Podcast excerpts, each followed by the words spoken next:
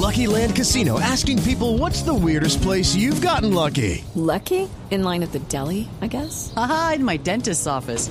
More than once, actually. Do I have to say? Yes, you do. In the car before my kids' PTA meeting. Really? Yes. Excuse me, what's the weirdest place you've gotten lucky? I never win and tell. Well, there you have it. You can get lucky anywhere playing at LuckyLandSlots.com. Play for free right now. Are you feeling lucky? No purchase necessary. Void where prohibited by law. 18 plus. Terms and conditions apply. See website for details.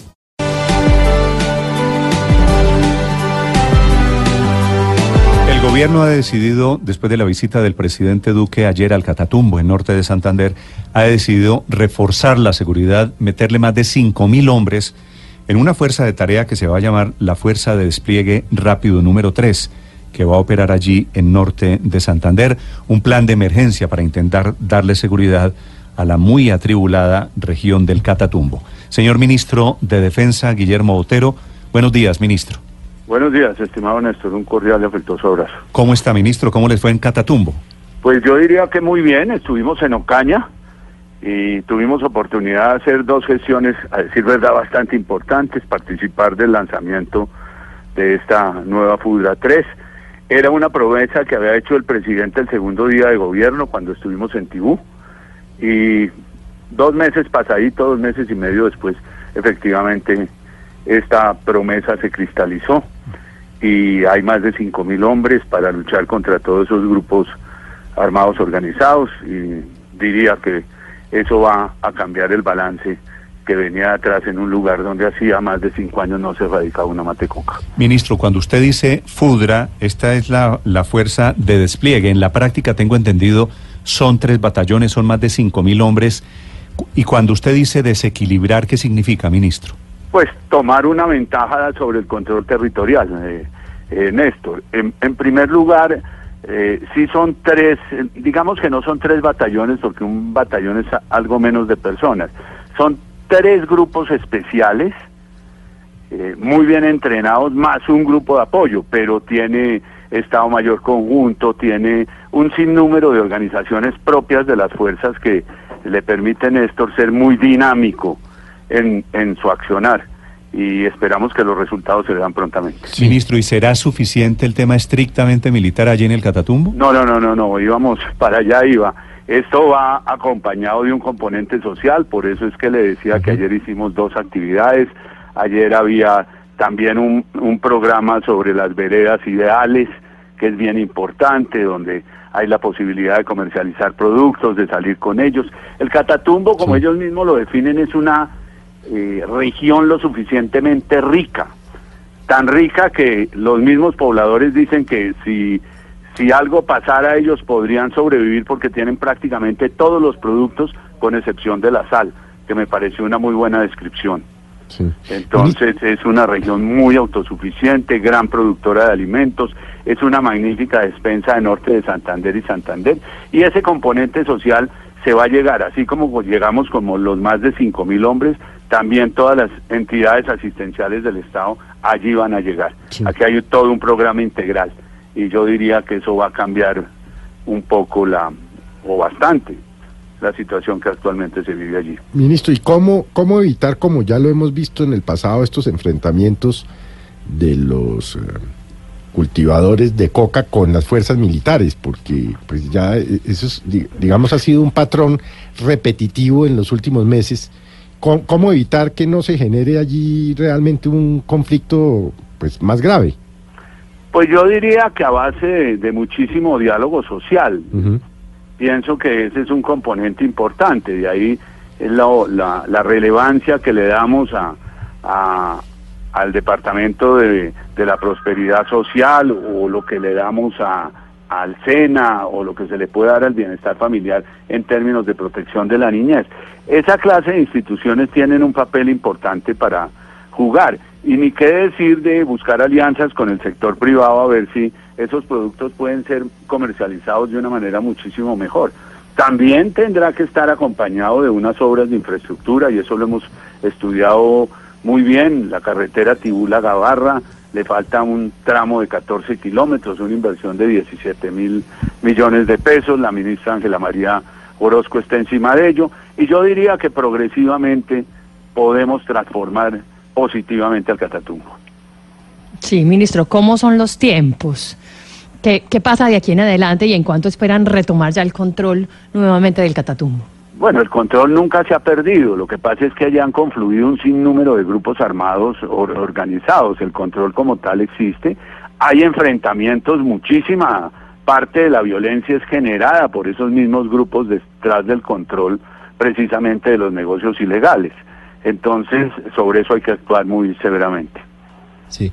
Señor ministro, desde 2013 se suspendió prácticamente la erradicación de cultivos ilícitos en el Catatumbo. Hubo en ese momento un paro campesino al que se le dio fin mediante una negociación que muchos han criticado. Claro que eso tiene que ver con inversión social, pero ¿cómo van a erradicar los mares, el océano de coca que hay en esa zona fronteriza con Venezuela? Pues por el momento con grupos erradicadores, no hay más remedio. Esos grupos erradicadores en general están conformados por 21 personas. Sí. Una persona que lo podríamos denominar el capataz, 20 personas que radican, y un grupo de, de 42 soldados y policía que dan la protección. Tenemos una relación 2 a 1. Eh, es verdaderamente difícil la erradicación, no solo por eventualmente por los inconvenientes que se pueda tener con la población, sino es que las matas han crecido en, en- tal magnitud que ya prácticamente no son matas de coca, sino unos arbustos de coca, o si se quiere ya unos árboles de coca. Tiene una, una desventaja inmensa la coca que hay que arrancarla de raíz, es un, es un cultivo que usted no lo puede soquear, porque si, si viene una soca, es decir, lo arranca usted únicamente a ras del tallo, le revive con muchísima más fuerza, tiene un sistema radicular que defiende la planta de manera importante. De allí la importancia que yo he venido diciendo de usar el glifosato. Por el momento estamos en la manualidad.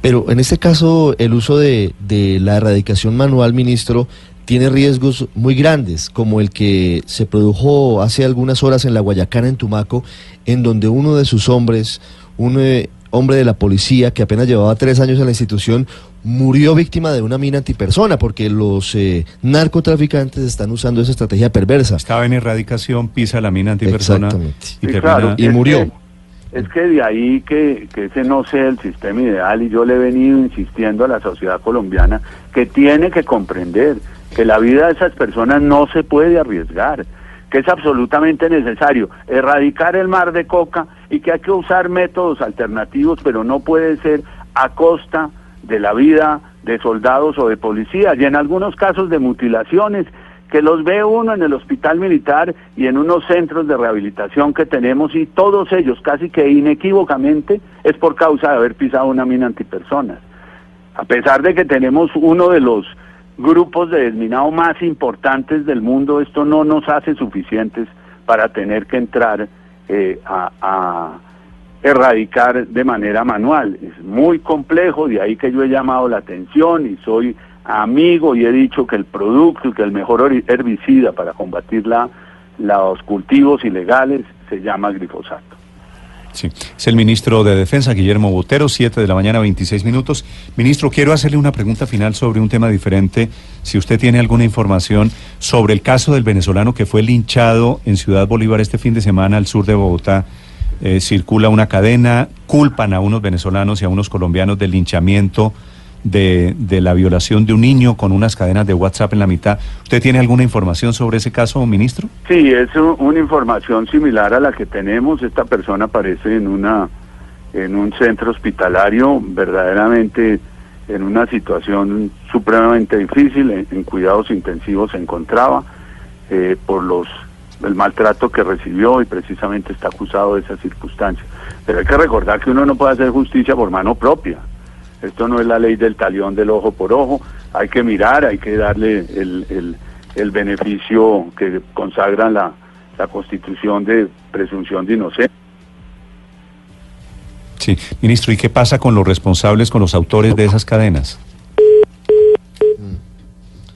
Bueno, se, se fue ese el ministro de Defensa, ya les vamos a ampliar las noticias Pero hay algo muy grave en esto. sobre ese tema de... Nadie puede certificar que La efectivamente xenofobia. esos venezolanos estaban robando niños.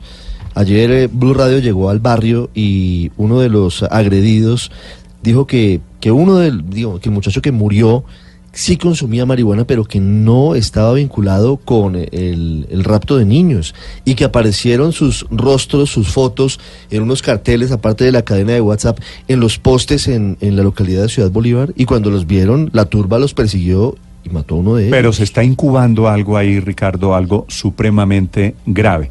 Ministro, le preguntaba se cortó la comunicación, no sé si ya lo recuperé, le preguntaba qué pasa con los autores de esas cadenas de WhatsApp, que son los que están exacerbando todas estas informaciones.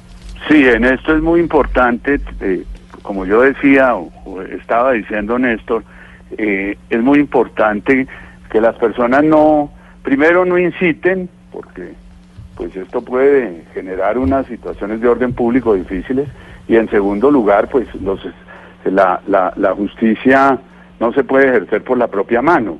Uno, uno tiene que esperar la acción de las autoridades y, y, y verdaderamente es un acto reprochable.